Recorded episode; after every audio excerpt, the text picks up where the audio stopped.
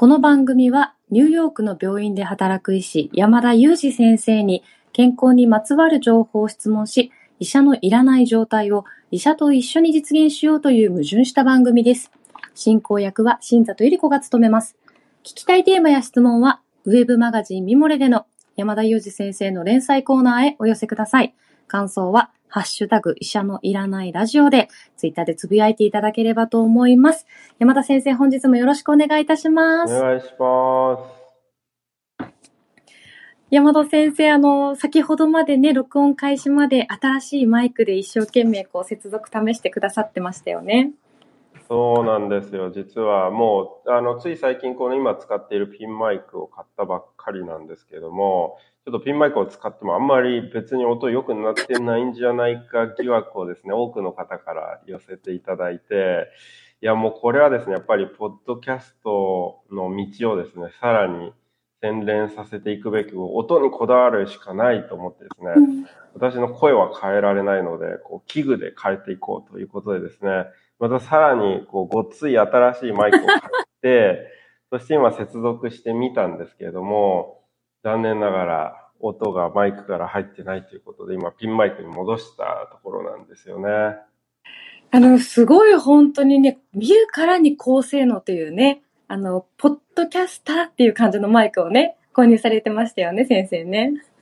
そうなんですよ。もうこう、エコーとかボリュームとかですね、いろんなものを調整できるボタンがついた素晴らしいマイク。まあこれもですね、某、あの、アマゾンチョイスですので、別に私がいろいろ選び抜いたわけじゃなくてですね、まんまとオンラインショッピングの手にはまっているんですけれど、あの、一番ランキングが高かったやつを買ったんですけれど、ちょっとこれから研究したいと思います。そうですね。あの、私としては最後の山田先生の英語のご挨拶でエコーがかかったら素敵だななんて思っておりますので、ぜひ研究を引き続きお願いしたいなと思っております。そうですね。で、マイクが使えないのに加えてですね、今日はですね、おそらくあの、新里さんからオンライン観戦してですね、あの、私、口内炎が、あの、すごく久しぶりにできてしまいまして、新里さんもですね、あの、最近、あの、舌に口内炎ができていたんですけれども、私もですね、かなり大きい口内炎ができまして、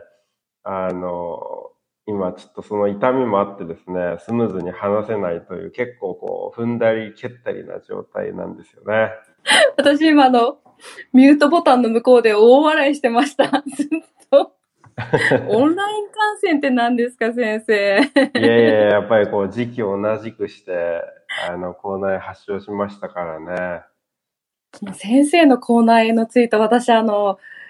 あ、痛そうだなっていうお見舞いの気持ちとともに、あ、先生があの痛みを分かってくださってちょっと嬉しいみたいな気持ちにも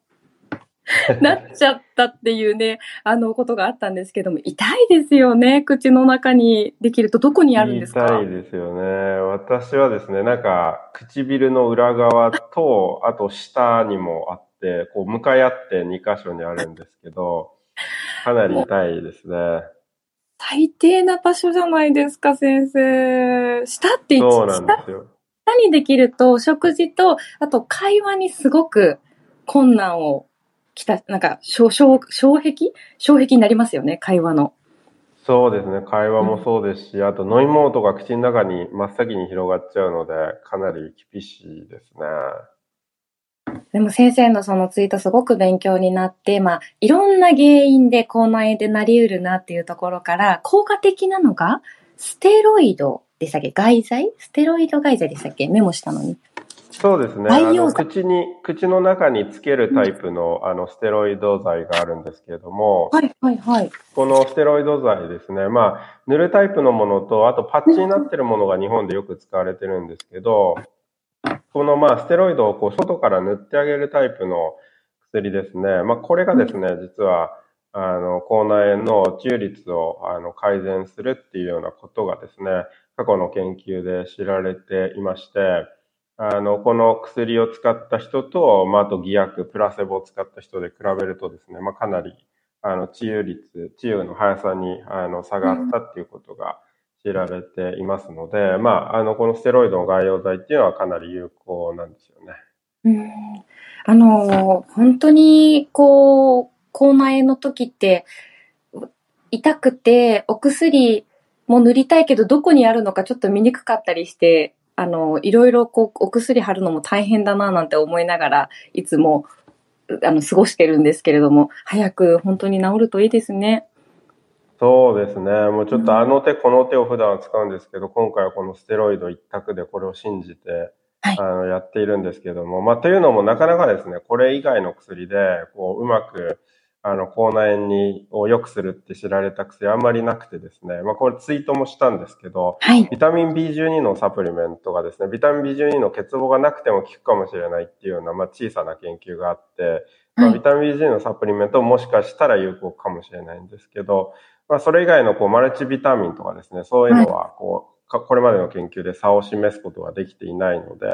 あの、特別口内に効くとされているものではないんですよね。だからまあ、この一択にかけているっていう今感じなんですよね。なるほど。もう本当にでも睡眠不足にならないようにしたりとか、栄養の偏りも日頃から気をつけていくっていう、まあ予防をしてなってしまったら、まあステロイドの概要だよっていう感じでしょうね。そうですね。まあ、口内多くの場合原因よくわかんないんですよね。うん、まあ、いろんな要因が重なり合ってと言われますけど、よくわからなくて。まあ、わかりやすいのは、こう、そこに傷作っちゃったとかですね。ああとは、まあ、あの、何ですか、ミネラルのバランスが崩れるとか、ビタミンの欠乏、先ほど B12 って言いましたけど、B12 の欠乏とかですね。まあ、こういうもので、うんあの、起こることは知られているんですけれど、まあ、あの、特定の何か、例えば食べ物が起こすとか、そういうことはあんまり知られてなくてですね、まあ、どちらかというと、こう、原因はよくわかんないっていうことの方が多いんですよね。なるほど。なんか私、あの、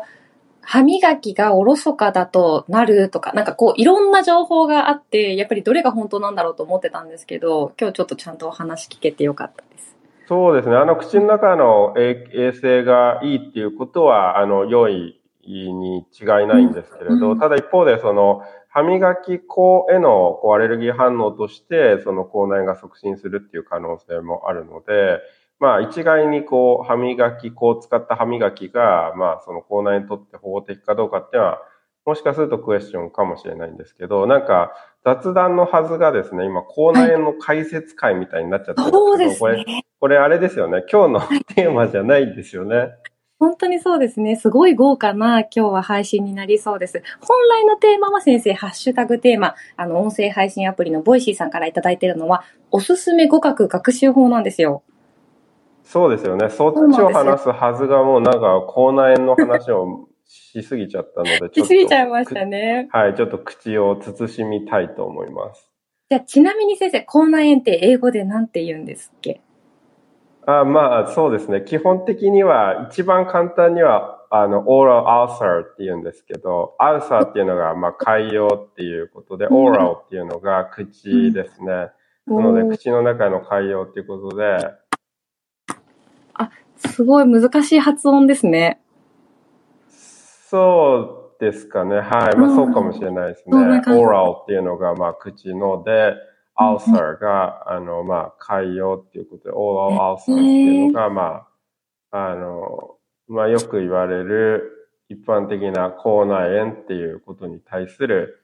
あの、英語ですね。まあもうちょっと学術的に、あの、言うと、アフェストマタイレスっていう言葉があるんですけど、えー、じゃあこれはかなり学術的な言葉なんで、あの、ね、はい、そんな感じだと思います。いや、本当に先生は何を聞いてもすぐに英語で答えて回答してくださるので、アンド解説してくださるので、もう語学学習のことを聞くのは山田先生しかいないというふうに、ね、この帽子の中でも、皆さん分かってきてくださってるかなと思っています。そうですね。まあちょっと、あの、あれですかね。ちょっと難しい、はい、あの、あれだったかもしれないですけどね。な、流れがちょっと無理やりでした？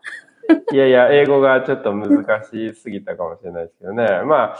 どうですかね。あとなんかちょっと思い浮かぶのあるかな。いや、おそらくですね、うんうん、一般の方が使う言葉もあると思うんですよね。口内炎ですか？はい。コーソアとか言いますかね。とか、ただ、痛いっていうことで、sore とか言ったりするかもしれないですね。あの、一般の方はですね。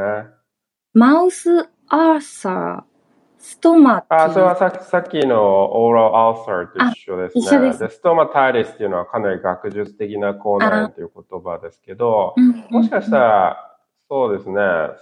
ソアって言ったりするかもしれないですね。確かに、カンカーソア。ちょっと難しい。カンカそうですね。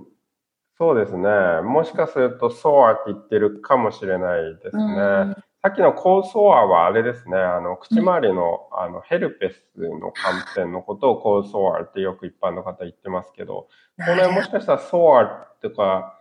ソアができたって言ってるかもしれないですね。うんはい。難しいなちょっと自信なくてごめんなさい。いえ、とんでもないです。あの、口内炎になってる時に結構すごい、この発音って難しいから余計言いにくいなって思いました。そうですね。はい。というわけで、じゃあ今日はやっと、こう、あの、10分経ってメインテーマに移りたいなと思うんですけれども、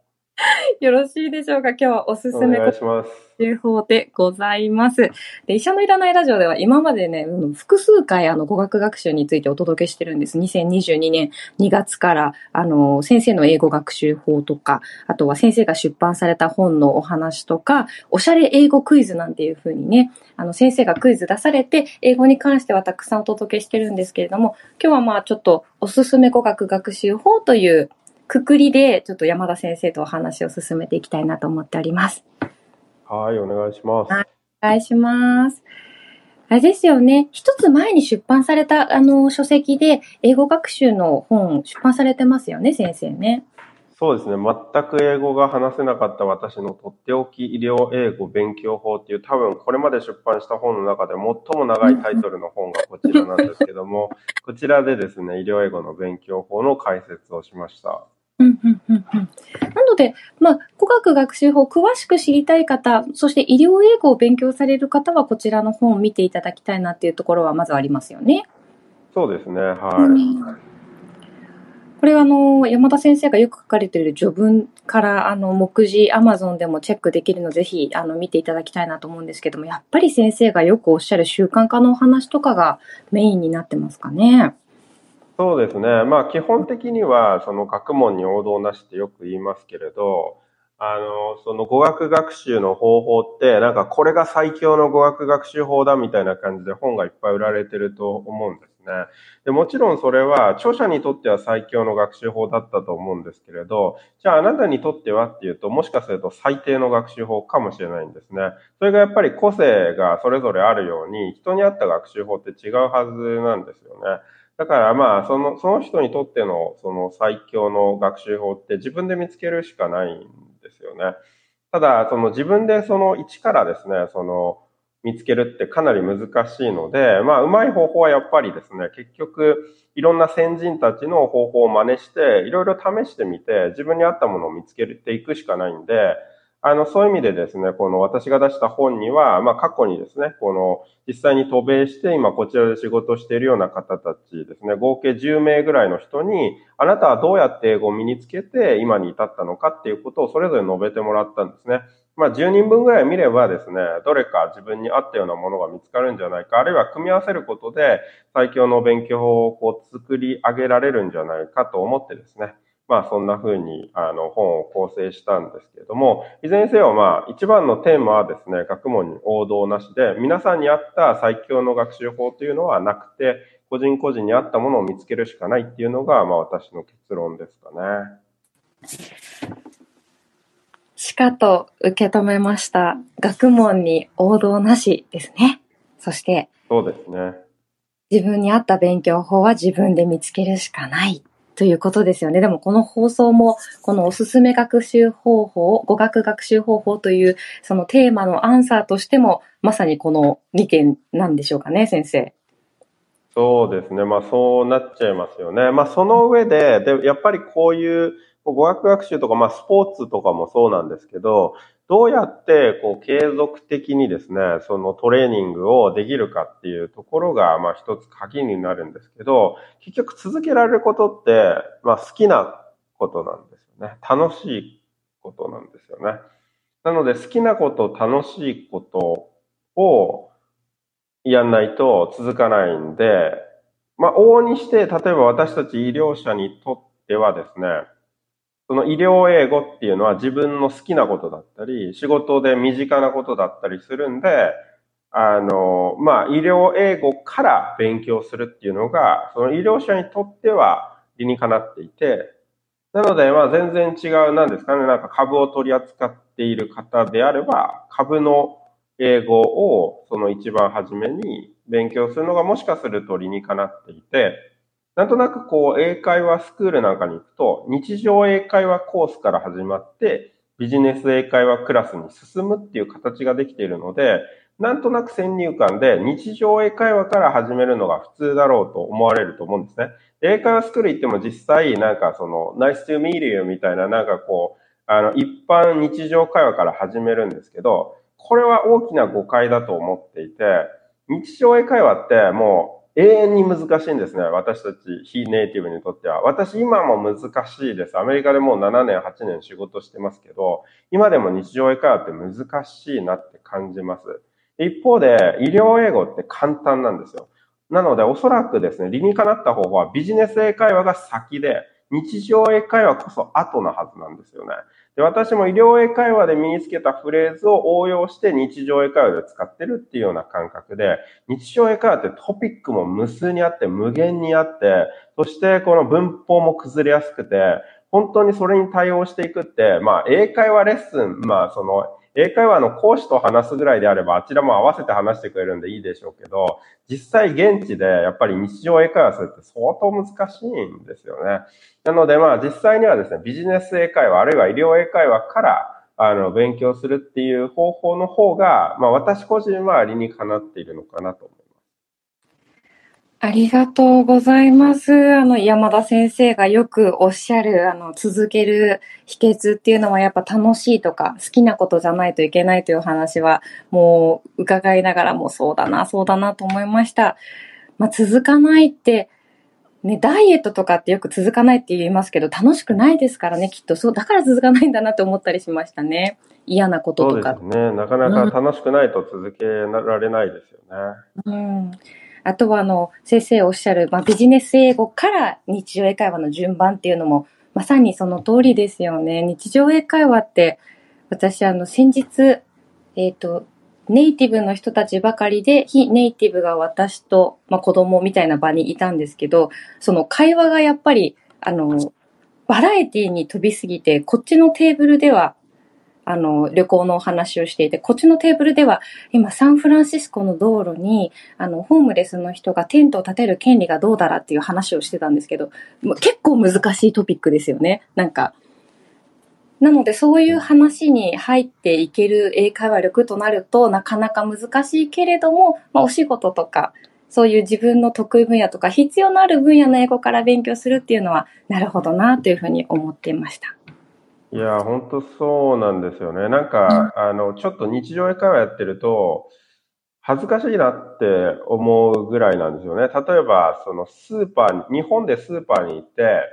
野菜を見て、その野菜の名前言えないってことほとんどないと思うんですよ。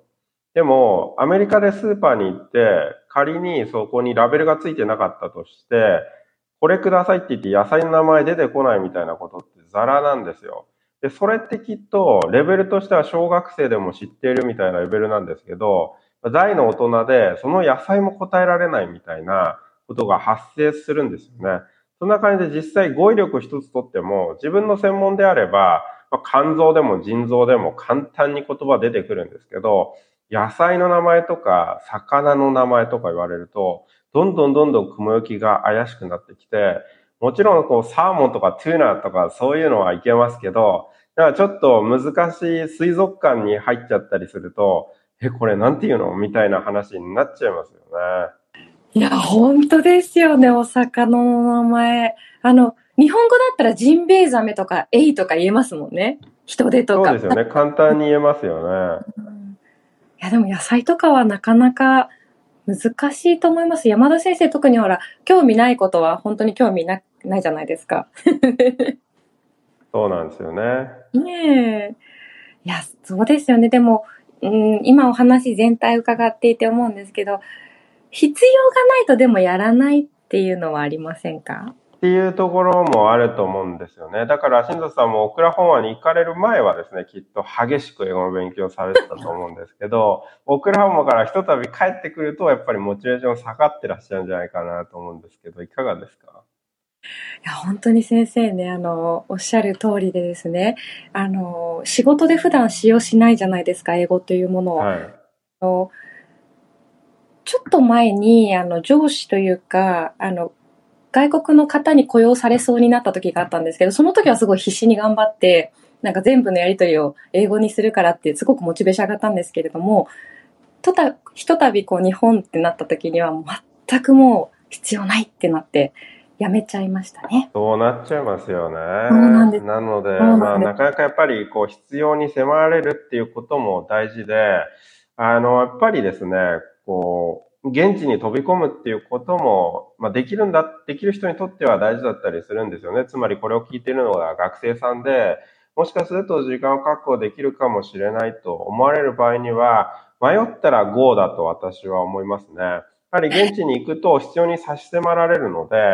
まあそれでやっぱりやりますよね。そして生きた英語を学べますよね。やっぱり英会話スクールで延々と教えられている文法とかフレーズっていうのは、もしかするともう死んだフレーズかもしれないですよね。一方でやっぱりこちらに来ると生きて常に変化をし続けているものですので、あのまあ日本語でも流行語が変わるように、こちらでもやっぱり英語の使い方ってどんどんどんどん変わっていくんですよね。そんな中でやっぱり現地に飛び込むっていうことがですね、あの、良かったりしますので、まあ、熱中症予防としてですね、ニューヨーク旅行をお勧めしましたけど、この語学学習においてもですね、じゃあ解決策は何かと言われたら、まあ、ニューヨークにこう飛ぶっていう、まあ、そういう解決策をぜひですね、まあ、改めてお勧めしたいなと思いますね。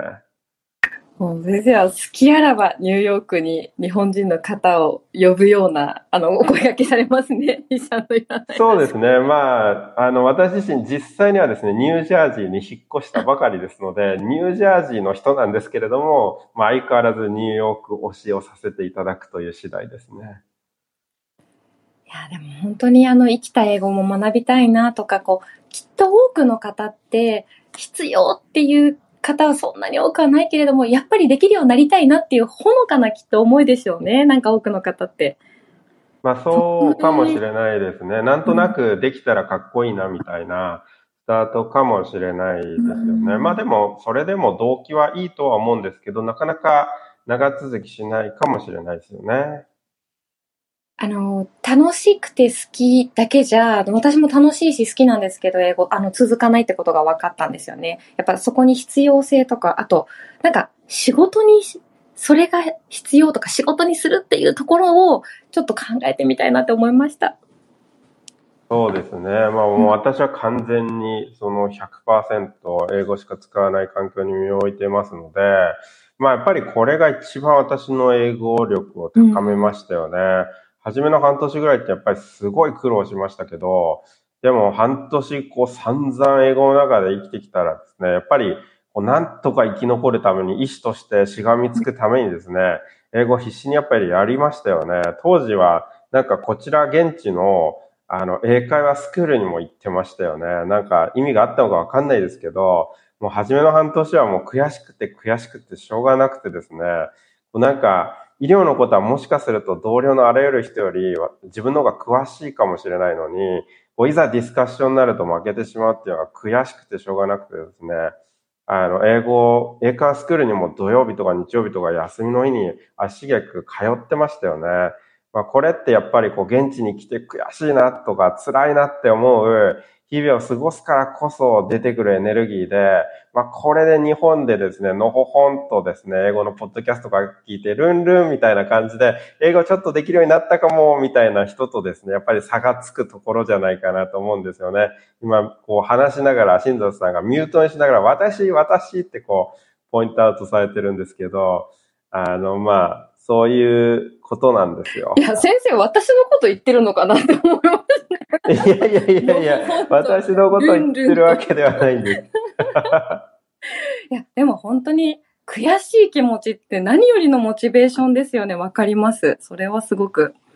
そうですよね。それがやっぱりすごく大きなエネルギーというかドライブになりますよね。あのーストレスを避けると、その生活が楽しかったりとか、回ったりとかしていいんですけど、こう成長しようっていう、こう機会は確かに、あの、少なくなるような気がしますね。どちらがいいんだろうかっていう感じですけれども。そうですね。まあ、どっちもいいところはあると思うんですけど、うん私はよく、こう、チョロ Q に例えていて、前にもそんな話をしましたっ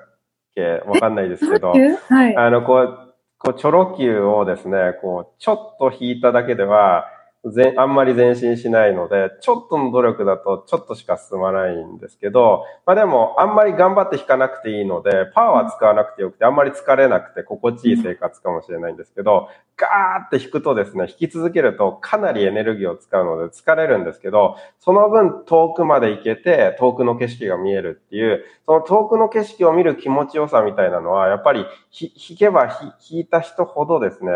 遠くまで届くっていうことで、だからその苦労は決して無駄にならないというか、その苦労によって、こう、チョロ Q がより遠くまで進んでくれるので、あの、より遠くのみんなが見たことない景色を見れるっていう、まあそういう楽しさとかワクワクがあるんじゃないかなと思っていて、チョロ Q といっても、こう、今の学生さんには通じないかもしれないですけど、まあなんか、自分はそんなイメージでいつも、あの、努力しようって思ってますね。そうですよね。学生さんの方が聞いてくださってたら、あの、すごく今のお話、例え話として私はあの、まあ、世代ですからね、わかるけど、チョロキってミニカーみたいな感じですよね。そうですね。で、あの、引かないと前に進まないっていう、なんか矛盾した、あ、まさに医者のいらないラジオみたいな。矛盾した番組ですみたいな。なんかその、より後ろに引くことで前に進むっていうタイプのなんか車ですよね。そうそう。ちょ、で、ちょろちょろ動くからチョロ Q って言うんですよね。ちょろちょろって。そうですね。はあの、知ってらっしゃる、あ、皆さんね、あの、リスナーの方も生配信ですので、聞いてくださってる方、あの、知ってる方もね、多くて安心しましたね。い。あ、そうですね。先生の口からチョロ Q って書いてますけど、もう私は頭の中で人生はチョロ Q だっていう、まあなんとなくこう、格言じゃないですけど、自分の中でそういうイメージを持って苦労してる時は歯を食いしばって苦労するみたいな、まあそういうところがあるので、まあ、常に、あの、チョロ Q のイメージがありますけどね。あ先生はチョロ Q をそういう風に捉えてらっしゃるんですね。すごい面白いです。私そうな自分のんですよ。どうぞどうぞ。どうぞどうぞ。私も自分のことチョロ Q って思ってたんですけど、ちょろちょろ障害を、あの、避けて避けて生きようっていう意味でチョロ Q みたいに生きようと思ってたんですよ。全然違いますね。そうですね。私はこの引くところに重きを置いた話なんですよね。チョロ Q 世代は一緒だけれども、ちょっと生き方がね、だいぶ違うなっていうところが見えましたね。今日もちょっとですね、30分超えの兆しが見えてきちゃったんですよ、先生。これはちあ、本当ですね。まだギリギリ超えてないぐらいですかね。超えてないぐらいですね。あの、膝に水水が溜まると、あと糖尿病の合併症レベルですね。あそうですね。ちょっと最近あの放送が長くなりがちなんですよね。あの、今日はもう本当口内炎のことをちょっとお話ししてしまったという明らかな要因がありますのでね、次回はちょっと、one、one 配信、 one テーマでいきましょう。そうですね。次回はじゃあ、チョロ Q だけを取り上げてですね、まあ10分ぐらいで終わるみたいな放送にしますよね。そうですね。でも、あの、おすすめ語学学習法は本当に最初に先生が、あの、出版された書籍でお伝えたかったテーマである学問に王道なしとか自分で見つけるしかないというお話から、実際にね、ニューヨークであの、経験されたお話だったりとか、あの、悔しさの大切さとか、いろんなことをお話しいただきましたので、配信としてはしっかりまとまったのではないかと思っております。ありがとうございます。取れ高十分が出ましたので、この辺で 今日の放送終わりにしたいと思います。というわけでですね、今日は、何でしたっけ？あ、テーマは口内炎ではなくてですね、おすすめの語学学習法ということでですね、新藤さんと二人でお送りしました。Thank you so much for listening. See you next time.